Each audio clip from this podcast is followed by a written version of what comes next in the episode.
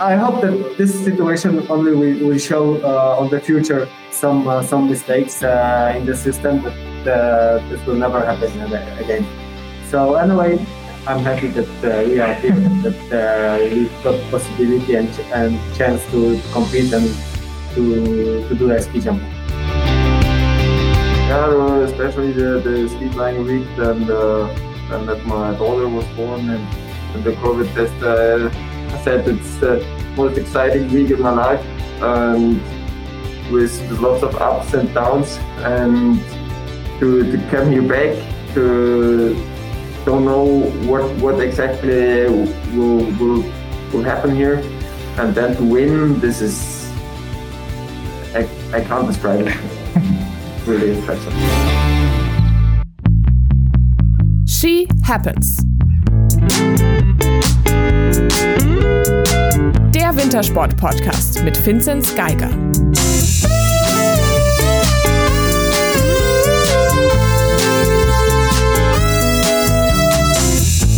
Corona-Chaos bei den Polen, schwierige Windverhältnisse und ein Karl Geiger, der aus der Corona-Quarantäne zum Heimsieg in Oberstdorf springt. Ein, wie ich finde, ähm, wirklich verrücktes Auftaktspringen bei der 69. Vierschanzentournee, welches wir heute ähm, in der kleinen Analyse genauer besprechen wollen. Mir zugeschaltet sind mal wieder die Jungs. Einmal aus dem Ort des Geschehens, aus Oberstdorf, Moritz Batschada. Hello. Und aus Seefeld, Vincent Geiger. Hallo. Jungs, ich weiß nicht, äh, wie es bei euch war, aber ich stand am Ende. Dito. Auf jeden Fall. Schon lange nicht mehr so ein spannendes Springen gesehen. Ja, wir hatten es noch davon, ähm, weil ich mir, weil wir es ja schon, also in der Vorschau hatten wir es davon, ähm, wie es ist, jetzt da zu sein oder nicht da zu sein. Und gestern dachte ich mir noch, ja gut, äh, da war ich froh, dass ich nicht ähm, oben an der Schanze war, sondern zu Hause im Wohnzimmer saß. Und heute dachte ich mir, bei diesem Moment, wenn doch einmal zu meinen Lebzeiten ein Springer aus meiner Heimatgemeinde dieses Springen in eben in der Gemeinde gewinnt, dann wäre man natürlich schon sehr gerne da gewesen, oder Vincent? Ja, auf jeden Fall. Ähm, es war das erste Mal, dass ich, wenn ich nicht selber da bin, ähm, nicht mit einem weinenden Auge hingeschaut habe und dachte, ab, ah, jetzt wäre ich gern doch daheim und wäre gern im Stadion, aber dieses Jahr ohne Zuschauer sehr übel, aber natürlich mit einem perfekten Ausgang und sowas weiß ich nicht, wie oft es das gibt, dass dann ein Oberstdorfer in Oberstdorf gewinnt. Also genial. Ja, und wir müssen Props an die Coco geben, ähm, weil sie hat gesagt, dass der, dass der Karle das macht. Ähm, Einmal.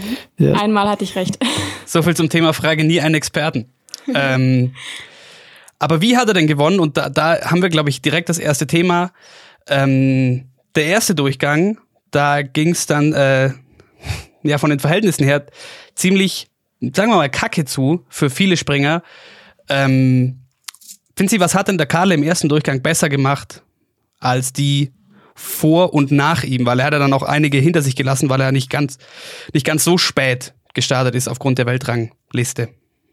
Ähm, ja, also wir haben es auch vorhin im Team zum angeschaut und dann haben wir alle gesagt, ja, wenn der Wind so konstant so viel Rückenwind ist bei allen, dann hat der Kale einen kleinen Vorteil, weil einfach sein Sprungstil extrem absprungstark und oben im ersten Flugdrittel hat er eben sehr viel Höhe und ähm, ja, das, das, das kommt ihm dann zugute. Also für ihn fühlt sich das dann auch nicht super an, aber da hat man jetzt einfach gesehen, da hat sich die Spreu vom Weizen getrennt, weil das war echt extrem. Also sein erster Sprung war genial und wenn dann so viel Rückenwind ist, dann wird halt kein Fehler verzeiht. Wird sowieso nicht, aber das waren ja wirklich sehr, sehr miese Bedingungen und dann auch noch wenig Anlauf. Also das war ein extrem guter Sprung und die anderen hat es dann, wenn es dann eben nicht 100% passt, dann hat man gar, gar keine Chance.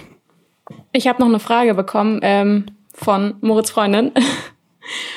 Sie hat gefragt, ähm, was macht man denn als Springer oder besser gesagt als Kale, ähm, wenn man nach einem sehr, sehr schwierigen ersten Durchgang ähm, mit sehr schwierigen Windverhältnissen oben steht und äh, weiß, jetzt sind die Windverhältnisse wieder besser geworden, äh, die Springer springen weiter, hat man dann irgendwie eine bestimmte Taktik oder versucht man einfach sein Bestes zu geben?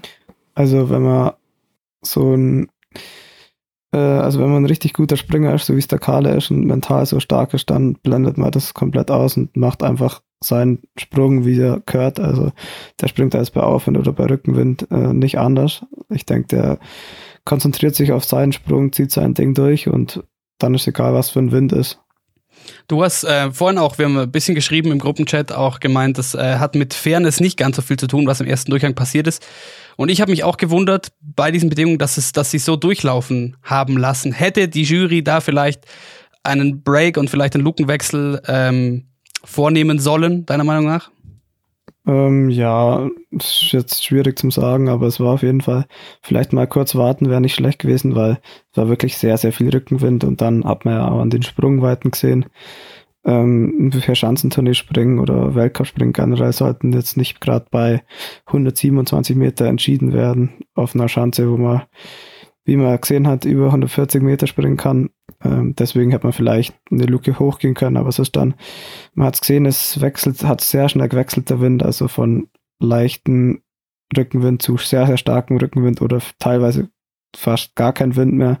Und das ist natürlich dann schwierig abzupassen, dass dann nicht zu weit geht und dass es dann gefährlich wird. Also von dem her war es, es haben ja alle Rückenwind gehabt. Und wenn man jetzt das Ergebnis sieht, dann stehen schon die, die richtigen auf dem Podest. Von dem her hat es dann doch alles passt. Ja, du hast es gesagt, der Einzige, der bei solchen Drucksituationen, was die Kompetenz angeht, mit dem Kalle mithalten kann, ist vielleicht Kamil Stoch. Und das äh, hat sich am Ende dann auch gezeigt. Worauf ich noch hinaus wollte, ganz kurz zum Herrn Halvor Egner Granerüt. War das bei ihm jetzt einfach nur Pech und die Bedingungen oder hat sein so hoch gelobtes ähm, Flugsystem auch aus Eigenverschulden heute nicht, nicht so funktioniert wie in den fünf, sechs Springen davor. Ja, also ich glaube, es ist erstmal extrem schwierig, als Favorit in die Tournee reinzugehen. Aber es waren jetzt, glaube ich, keine schlechten Sprünge. Also speziell der zweite Sprung war richtig, richtig stark. Ähm, Im ersten Sprung ist halt bei dem Rückenwind, wie gesagt, da ist es extrem schwer. Also ich glaube, der hat schon zwei Supersprünge gemacht und ich denke, der, das wird man dann Garmisch dann schon sehen, dass er schon ähm, zu den Favoriten immer noch gehört. Einer, der es im ersten Durchgang auch nicht ganz hinbekommen hat oder der auch nicht ideale ähm, Bedingungen hatte, war Markus Eisenbichler. Dafür hat er im zweiten Durchgang einen umso, umso stärkeren ähm, Sprung gezeigt. Was sagst du zu ihm? Ja, also das war, der erste Sprung war von ihm, war nicht, war nicht so gut, muss man sagen. Also er war immer noch ein guter Sprung mit ruhigen Verhältnissen oder Aufwind wäre er sicher auch noch ähm, richtig gut gegangen, aber wie gesagt, bei den Bedingungen war es extrem schwer und für ihn war es dann in dem Fall auch ähm, etwas zu schwer. Und ja, dann hat er alles gegeben im zweiten Sprung, hat dann bessere Bedingungen gehabt und dann hat man gesehen, wo es hingeht. Du hast äh, auch in unserem Chat kommentiert zu seinem zweiten Sprung. Ähm, hast du geschrieben, normaler Sprung, gute Verhältnisse und was war das, das, das, das dritte, weiß ich nicht. Aber wenn das ein normaler Sprung von Markus Eisenbichler, mehr Anlauf, mehr Anlauf genau. Habe ich noch geschrieben. Wenn das ein normaler Sprung von Markus Eisenbichler ist, was ist denn dann ein guter Sprung von Markus Eisenbichler? ja, also äh, das war schon, auch, das war eine, ein richtig guter Sprung, aber das war einfach, sie waren, er hat im Vergleich zum ersten Durchgang hat er mehr Anlauf gehabt obwohl er viel besseren Wind hatte. Also das macht ja eigentlich dann keinen Sinn, dass man mehr Anlauf hat, wenn die Windbedingungen besser werden. Eigentlich müsste ja andersrum sein. Eigentlich hätten sie vielleicht im ersten Durchgang von da fahren sollen und im zweiten Durchgang von weiter unten. Aber ja, es war, wenn man ihn auf der Schanze springen sieht, dann weiß man, dass die ihm extrem liegt und es war schon ein sehr, sehr guter Sprung, aber wieder ein normalerer Sprung für seine aktuelle Form oder seine Form, die er den Winter hat. Und die beiden haben ja dann, also der Kahle mit zwei guten Sprüngen und am Ende dem Sieg. Äh, das was wollen wir hier gar nicht zu klein reden, das ist ja wirklich eigentlich ein historisches Ereignis. Und da ist er mit seiner mega Aufholjagd im zweiten Durchgang äh, den Tag gerettet für die deutsche Mannschaft. Weil ich nehme mal ganz stark an, mit drei aus zwölf Springern, die den zweiten Durchgang erreichen, war man nicht unbedingt zufrieden. Nee, da, glaube, da kann man nicht zufrieden sein. Ich weiß nicht, wann das letzte Mal so wenige im zweiten Durchgang waren. Also ich denke mal, acht von den zwölf haben sicher Ambitionen gehabt, eigentlich einen zweiten Durchgang zu kommen oder vielleicht sogar alle. Aber ja, das lag dann schon auch ein bisschen am Wind und die haben wirklich, ähm, die Mannschaft war ja so stark die letzten Wochen, dass es dann nicht immer so weitergeht, das war auch klar. Und unter der Drucksituation, ich weiß nicht, da ist glaube alles zusammenkommen, aber was zählt ist dann, dass zwei vorne sind. Aber abseits der Deutschen gab es drei Comebacks, die mir besonders gefallen haben an diesem Wochenende. Äh, ich weiß nicht, ob ihr sie alle ratet. Wir fangen mal vielleicht mit dem an, mit dem man am wenigsten rechnet. Und zwar der von uns schon besprochen in der Vorschau, ehemalige Skispringer Thomas Diethardt, beziehungsweise besser gesagt sein Helm. Ja, das, das ist eine, ähm, war die, die Frage jetzt einfacher zum Erraten, wer das ist? Oder? Nö, es war jetzt keine Frage, es war einfach nur äh, ein, klei ein kleiner Fun-Fact, weil Thomas Diethardts Helm war wieder im Rennen. Du kannst mir aber gerne beantworten, auf wessen Kopf denn? Vom Thomas Lackner aus Österreich. Und das finde ich dazu ganz kurz die, die Frage, weil das finde ich schon kurios. Der Mann, äh, warum das zusammenkommt, also der muss sich generell sein, sein Material oder seine, seine Klamotte zusammenleihen. Ich glaube, die Jacke ist von, von, äh, von Thomas Morgenstern oder so. Ähm, und dazu nur ganz kurz die Frage, wie kann es denn sein, dass kurzfristig einer so weit nach vorne kommt unter die Weltbesten, ohne in einem Kader zu sein? Ja, das ist auf jeden Fall ganz, ganz verrückt, weil der macht Skispringen, also die letzten Jahre nicht mehr so 100% als Profi, würde ich sagen. Der war jetzt auch ein, absolut in keinem Kader, deswegen musste er sich auch das Zeug zusammenleihen, weil wenn man kein Kader ist, kriegt man natürlich auch keine Einkleidung und wenn man dann offiziell beim ÖSV mit der Nationalmannschaft rumreist, speziell dann auch zur Vierschanzentournee, da sollte man dann schon in der offiziellen Kleidung unterwegs sein. Und dann muss er sich das ausleihen und ja, der muss sich, glaube ich, auch Ski und alles selber kaufen. Den Helm, den hat er sich ja vom Thomas Dietert ausgeliehen. Das ist, glaube ich, sogar der, mit dem er die Vierschanzentournee gewonnen hat. Hat es mal geheißen. Ob das dann stimmt, weiß ich nicht, aber es ist auf jeden Fall eine eine echt geile Story, dass der jetzt so gut abgeschnitten hat. Der war ja in Nizhny Tagil auch schon sehr gut. Und ja, ähm, also ich weiß, dass der nebenher studiert und glaube auch noch so Nebenjobs ein paar hat. Also der macht das so, oder hat eine Zeit lang echt nur so nebenher gemacht und jetzt wird er sicher wieder einen Kaderstatus kriegen und ja, einfach äh, richtig cool. Voll, vor allem, weil man ja äh, weiß eigentlich, Skispringen gibt's nur ganz oder gar nicht, also 100% Profisport oder aber man macht das einfach nicht, weil es keine Möglichkeit gibt. Und dann so quasi da ähm, wieder in den Profisport zu kommen. Sehr schöne Geschichte. Die zweite, das zweite äh, große Comeback, das noch eindrucksvoller war, war Marius Lindwig. Findest jetzt gehen wir in die Analyse. Wie kann es sein, dass Marius Lindwig auf einmal wieder an dem Punkt ist, wo er so krass springt? Also er hat sich ja schon rangetastet über die letzten Springen davor in die Top 10. Aber wo kamen die zwei Sprünge heute her?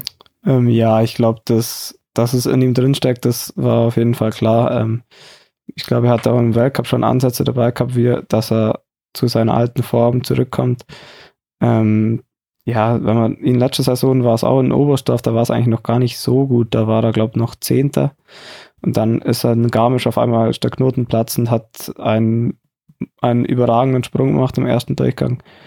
Und dann ist er halt vorne mitgesprungen bei der Tournee. Und das geht im Skispringen dann richtig schnell. Also die, wo da unter den ersten 10, 15 sind, da kann bei jedem mal ein, ein Übersprung rauskommen. Und äh, wenn das so wie er letzte Saison zeigt hat, dann glaube ich, dann, dann kann es einfach passieren. Und ich glaube, er hat es auf jeden Fall drauf und das hat man jetzt gesehen. Ähm, ja, es war auf jeden Fall. Was hat er besonders gut gemacht heute?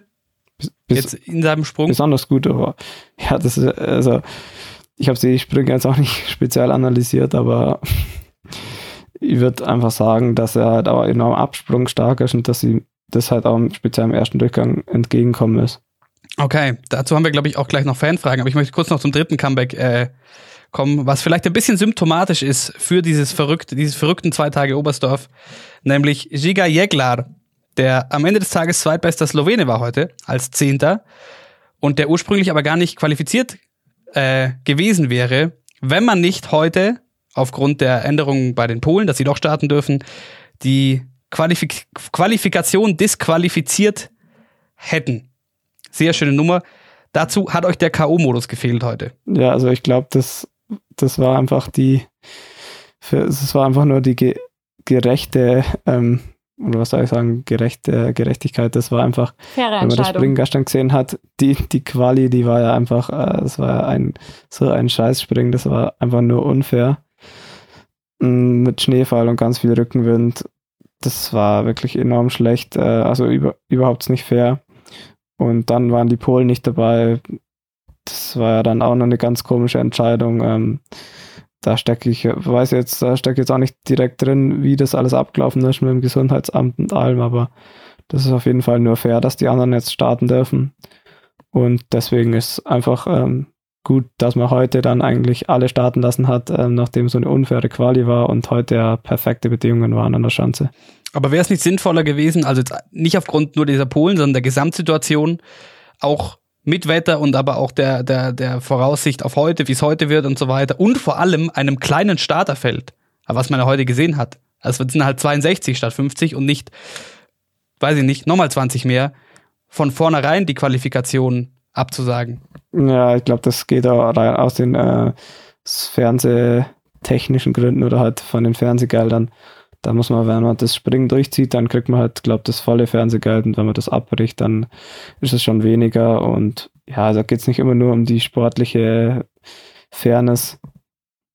Und ich denke, gestern war es dann auch, die haben es dann einfach schnell durchzogen, dass es dann quasi einfach äh, die Gelder kommen und ja, für die Springer war es dann schwierig und der Eisenbichler hat sich ja dann eh noch aufgeregt weiß nicht, ob es direkt wegen. Was du nicht nachvollziehen kannst, meintest du? Was? Was du nicht nachvollziehen kannst, meintest du? Ja, ich weiß nicht, ob man da über so Landrat oder das Gesundheitsamt und was weiß ich, über wen alles schimpfen muss, wenn man überhaupt springen darf, äh, wenn man eh schon das Privileg hat, dass das alles stattfindet. Aber ja, ähm, ich weiß nicht genau, was da vorgefallen ist, dass er sich so, dass er so, so schimpfen musste oder was da alles zusammenkommen muss.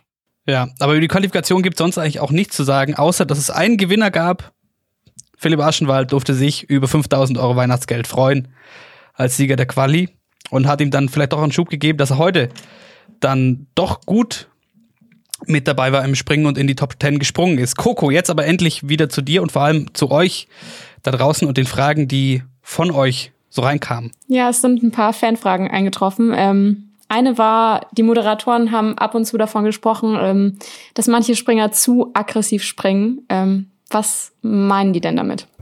Ähm, ja, zu aggressiv heißt eigentlich in der Regel, dass man zu sehr nach vorne abspringt und nicht genug nach oben. Ähm, und das kommt halt, also wenn jetzt Aufwand ist, dann ist ein sehr aggressiver Sprungstil eigentlich meistens ähm, ziemlich äh, erfolgreich und das funktioniert dann auch, weil es einen dann trotzdem trägt. Aber wenn dann so Rückenwindbedingungen sind wie im ersten Durchgang, dann wird es halt ähm, extrem schwierig und dann das sind genau die Springer, die eine flache Flugkurve haben. Und die landen halt dann einfach äh, extrem früh und die zieht halt gleich runter. Und genau zum Beispiel der Kale hat eine nicht aggressive Sprungtechnik, der springt eher nach oben ab mit einem kräftigen Absprung eben und nimmt die Höhe mit. Und das war eben genau das, was ihn dann halt äh, so erfolgreich gemacht hat.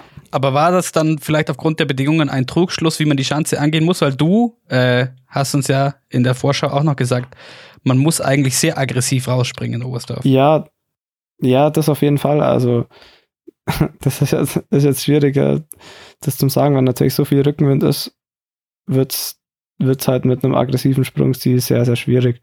Aber man darf trotzdem in Oberstdorf ähm, darf man auf jeden, muss man auf jeden Fall die Geschwindigkeit mit unten reinnehmen. Und der Kale, der, der Sprungziel ist vielleicht nicht so aggressiv wie jetzt zum Beispiel einer vom Kobayashi oder was, aber er nimmt ja trotzdem extrem viel Geschwindigkeit mit. Ähm, das, der Sprungstil funktioniert ja auf jeder Schanze, wie man gesehen hat, aber auf einer Skiflugschanze.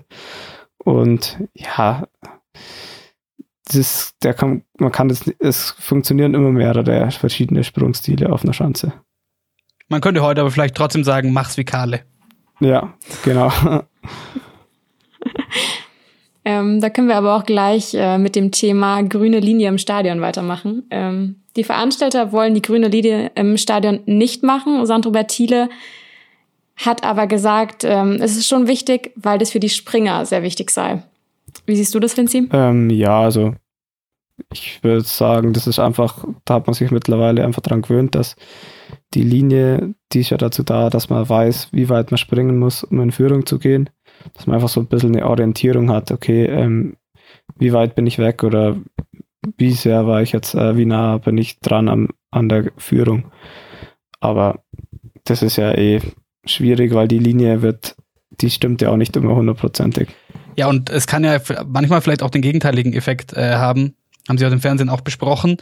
Äh, nach dem Megasatz vom Eisei für die paar Springer danach ist es dann vielleicht auch fast schon deprimierend, wenn man sieht, ach du Scheiße, jetzt lande ich hier und zehn Meter vor mir äh, ist diese Linie. Ja, das Gefühl kenne ich ziemlich gut. wenn man meinen versammelt, da, da, da fährt man dann erstmal eine Weile, bis man über die Linie fährt.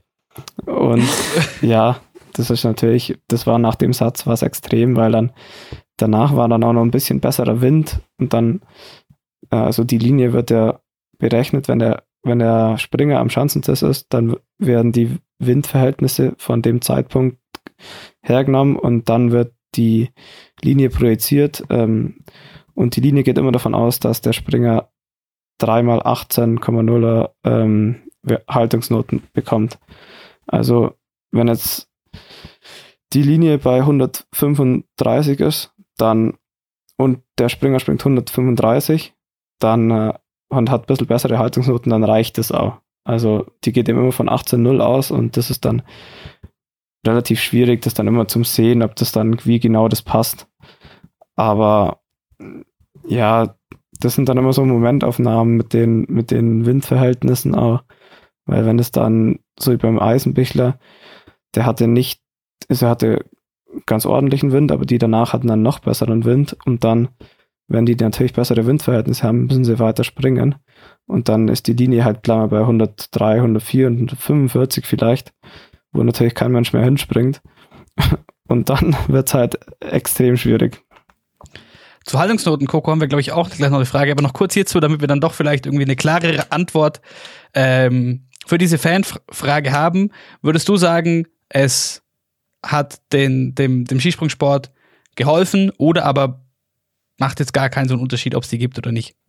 Ähm, ich glaube, es ist schon gut. Also es hat schon mehr positive Effekte als negative. Es, es ist einfach eine gute Orientierung, würde ich mal sagen.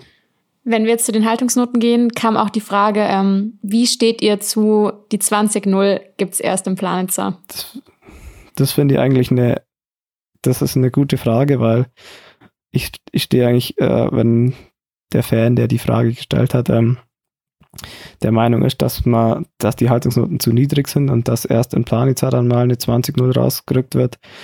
Ähm, genau der Meinung bin ich nämlich auch, äh, weil wenn man dann wieder Sprünge sieht von einem Stoch, der da echt, ähm, der enorm wenig Bewegung im Sprung hat äh, in der Luft und immer einen perfekten Telemark setzt, der hat, da gibt es ganz viele Sprünge, wo es einfach nichts auszusetzen gibt und da gehört es für mich einfach eine 20-0. Wenn man an einem Sprung nichts aussetzen kann, dann muss es die höchste Note geben.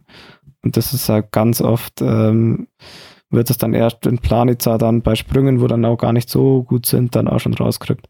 Also wegen mir könnte man öfters 20 Aber warum? Weil man dann Alibi, weil man dann Alibi-mäßig in der Saison die mal doch noch vergeben hat oder weil, weil diese zeitliche Komponente verstehe ich nicht ganz. Dann hätte man auch, sagen können, gut, also wenn es darum geht, wie spektakulär der Sprung aussieht, dann ist klar, dass das auf einer Skiflugschanze spektakulärer aussieht. Jetzt waren wir aber ja auch schon in Planica und da gab es auch keine 20-0. Ja, das macht eigentlich überhaupt keinen Sinn. Also es macht ja keinen Unterschied, ob der, ob der Springer an, im Dezember einen perfekten Sprung macht oder im März. Also für mich macht es keinen Sinn, aber das ist ja genau das. Äh, also ich, meiner Meinung nach, könnten sie, wenn wirklich so über es gibt viele Springer, die echt perfekte Sprünge machen, auch vom, vom Kale, der zweite Sprung. Also das ist jetzt vielleicht keine 5x20, aber da kann man auf jeden Fall mal eine 20 geben. Also da muss man sich nicht rechtfertigen dafür, meiner Meinung nach. Aber zum, zum Thema rechtfertigen noch, interessiert mich noch eine Sache, weil man kennt es ja aus ganz vielen anderen Sportarten, vor allem natürlich äh, Teamsportarten, dass minutenlang mit dem Schiedsgericht äh, auch mal diskutiert wird, wie ist das im Skispringen oder in der Kombi? Gibt's da, gibt's da einen Austausch zwischen der, der Jury und den Athleten und man spricht vielleicht danach nochmal drüber und sagt, hey, hm, warum jetzt hier so? Nee, das gibt's nicht. Es sind ja fünf verschiedene, also wenn es jetzt nur um die, die Haltungsnoten geht, ähm, es sind ja fünf verschiedene Haltungsrichter und die geben ihre Note ab und dann ist das ein Stein gemeißelt, da wird dann nichts mehr geändert. Okay, also es passiert nicht, dass man danach nochmal hingeht und sagt, hey, Kollege, warum hier die 16,5? das gibt es vielleicht schon, dass man mal hingeht und sich aufregt, aber das bringt halt nichts. Ja, aber ist halt, also vielleicht auch zu schnelllebig einfach, oder? War halt sehr viele Sprünge hintereinander. Und der, der, der Kampfrichter weiß vielleicht schon gar nicht mehr, warum er jetzt vor zehn Sprüngen diese Note und nicht diese gegeben hat. Ja, das, das kann gut sein. ähm, eine andere Frage war, gibt es einen Unterschied mit oder ohne Zuschauer vor dem Absprung? Vor dem Absprung. Also ich glaube. Also wenn du oben auf dem Balken sitzt. Also oben auf dem Balken gibt es auf jeden Fall einen Unterschied, weil da sieht man und hört man es ja, aber wenn man dann sich vom Balken abstößt und in den Hocker geht, da ist man dann im Tunnel, da muss man sich auf sich selber konzentrieren. Also das da achtet man jetzt nicht irgendwie auf Zuschauer. Aber wen es beeinflusst, das haben wir heute auch im Fernsehen gesehen, äh, sind die Trainer. Weil die nicht mehr die Orientierungshilfe haben, unten flippt der Kessel ja. aus. Das muss gut gewesen sein, sondern es gibt so einen ganz kurzen Moment Unsicherheit. ja, auf jeden Fall. Das ist ja das, was in Oberstoff immer so genial ist. Wenn man von oben runterschaut und dann die Menge einfach tobt bei einem guten Sprung und bei einem schlechten Sprung, also auf einmal kehrt Stille ein das ganze Stadion verstummt. ist nicht so schön für den Springer, aber dann auch für den, für den Außenstehenden oder für einen neutralen Beobachter lustig zu beobachten. Ja, ich fand aber, ähm, Oberstdorf hat es ja ganz ähm, cool gemacht mit den äh, stillen Pappfigur-Zuschauern. Ja, so im Fernsehbild fand ich auch, das ist gar nicht so schlimm aufgefallen. Also man ist jetzt auch nichts anderes mehr gewohnt, schon die ganze Situation, aber ich glaube, für wen es wirklich extrem schade ist, ist für einen Karle, weil dass ein Oberstoff ja. ein Oberstoff gewinnt, ähm, wenn man überlegt, was die letzten Jahre Ausnahmestimmung war da oben und dann heim, vor dem heimischen Publikum zu gehen, also das, das muss ja, das muss ja ein Gefühl sein.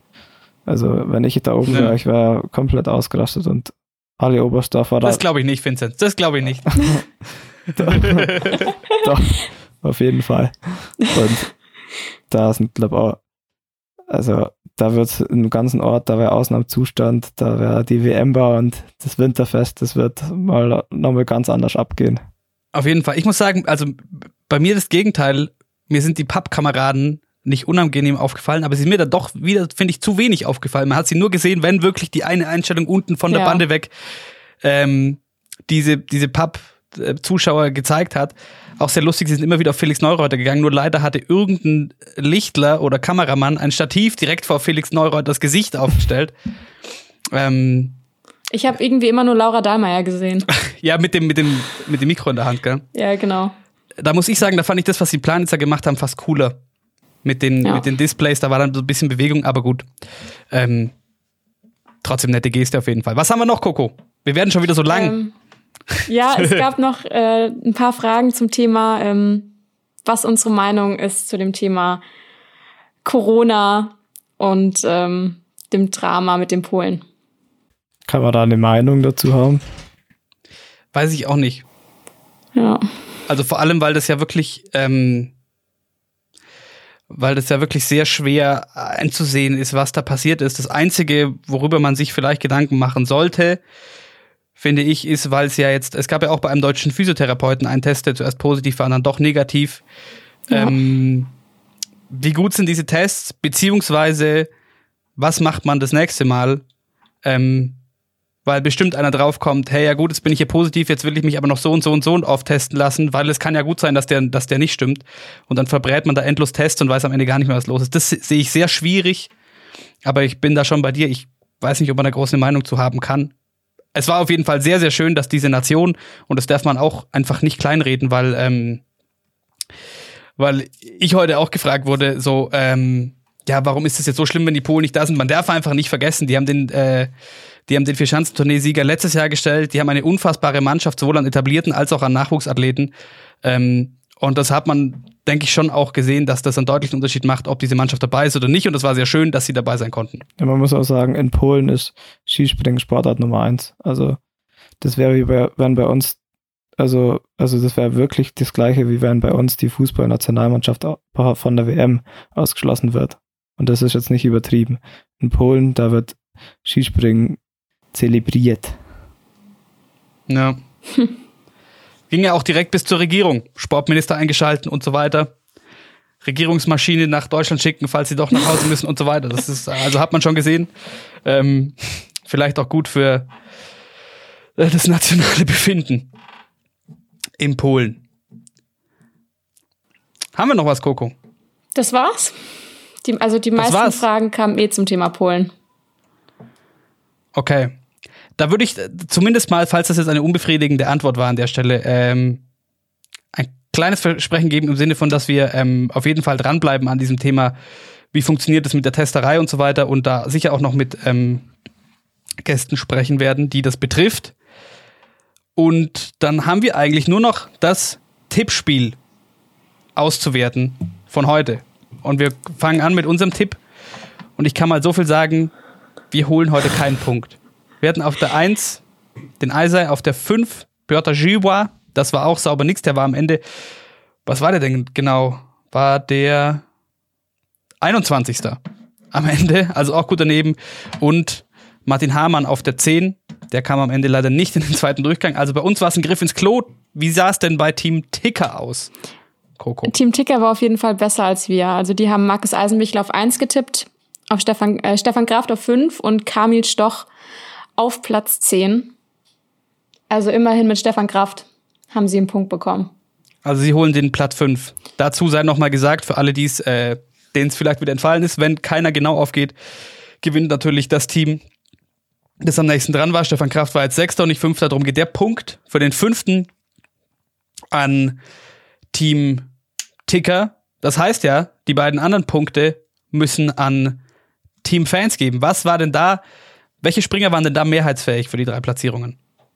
Ja, die Fans haben äh, hauptsächlich auf Halvor Egne Granerüth getippt und er ist ja am Ende Vierter geworden, also noch vor Markus Eisenbichler, sprich dafür gab es schon mal einen Punkt.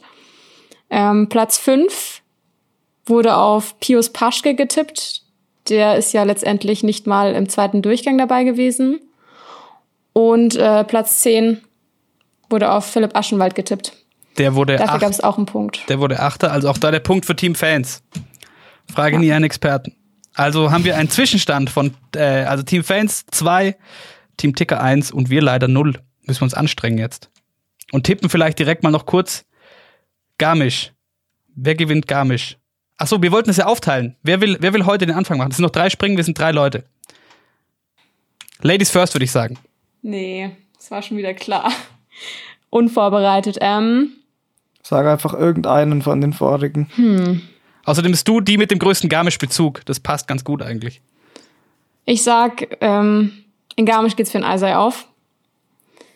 Der gewinnt. Ähm, Platz 5 geht an Philipp Aschenwald und Platz 10 an Anze Lanicek. Der heute auch übrigens gut Ja. dabei war. Am Ende Neunter. Ähm, Finzi, dann müssen wir in dem Falle einverstanden sein. Ja, das Hättest du, hättest du was zu, zu beanstanden, unabhängig davon? Das haben wir jetzt natürlich eingeloggt trotzdem. ich, zu beanstanden habe ich nix, aber ich hätte anders getippt, aber ich, ich denke, das sind auf jeden Fall gute Tipps. Also keine, schle Du darfst dann das nächste schlechten Mal Tipps Fall. Du darfst nächstes Mal tippen. Die Ergebnisse dazu äh, gibt's morgen früh oder morgen im Laufe des Tages dann auch nochmal schön dargestellt auf Instagram. Diese Folge kommt ja heute noch raus, auch wenn es schon spät am Abend ist. Ähm, wir sagen vielen Dank, schaut vorbei auf Instagram, folgt uns, wenn ihr Anliegen habt. Ähm, schreibt uns auf Instagram. Wie gesagt, ihr könnt da auch wieder eure Tipps abgeben in der Story. Und wenn ihr Fragen habt, über die wir hier sprechen sollen, alles gerne auf Instagram rein oder wenn ihr oldschool unterwegs seid, per E-Mail an wintersport.m945.de. Und sonst könnt ihr natürlich auch die Live-Ticker von M445 noch nachlesen unter m945.de von Oberstdorf. Und damit würde ich sagen, genug gebrabbelt. Ah, wir sprechen uns im neuen Jahr wieder. Guten Rutsch, Amigos. Guten Rutsch. Und damit, ciao, bis nächstes Jahr. Ciao.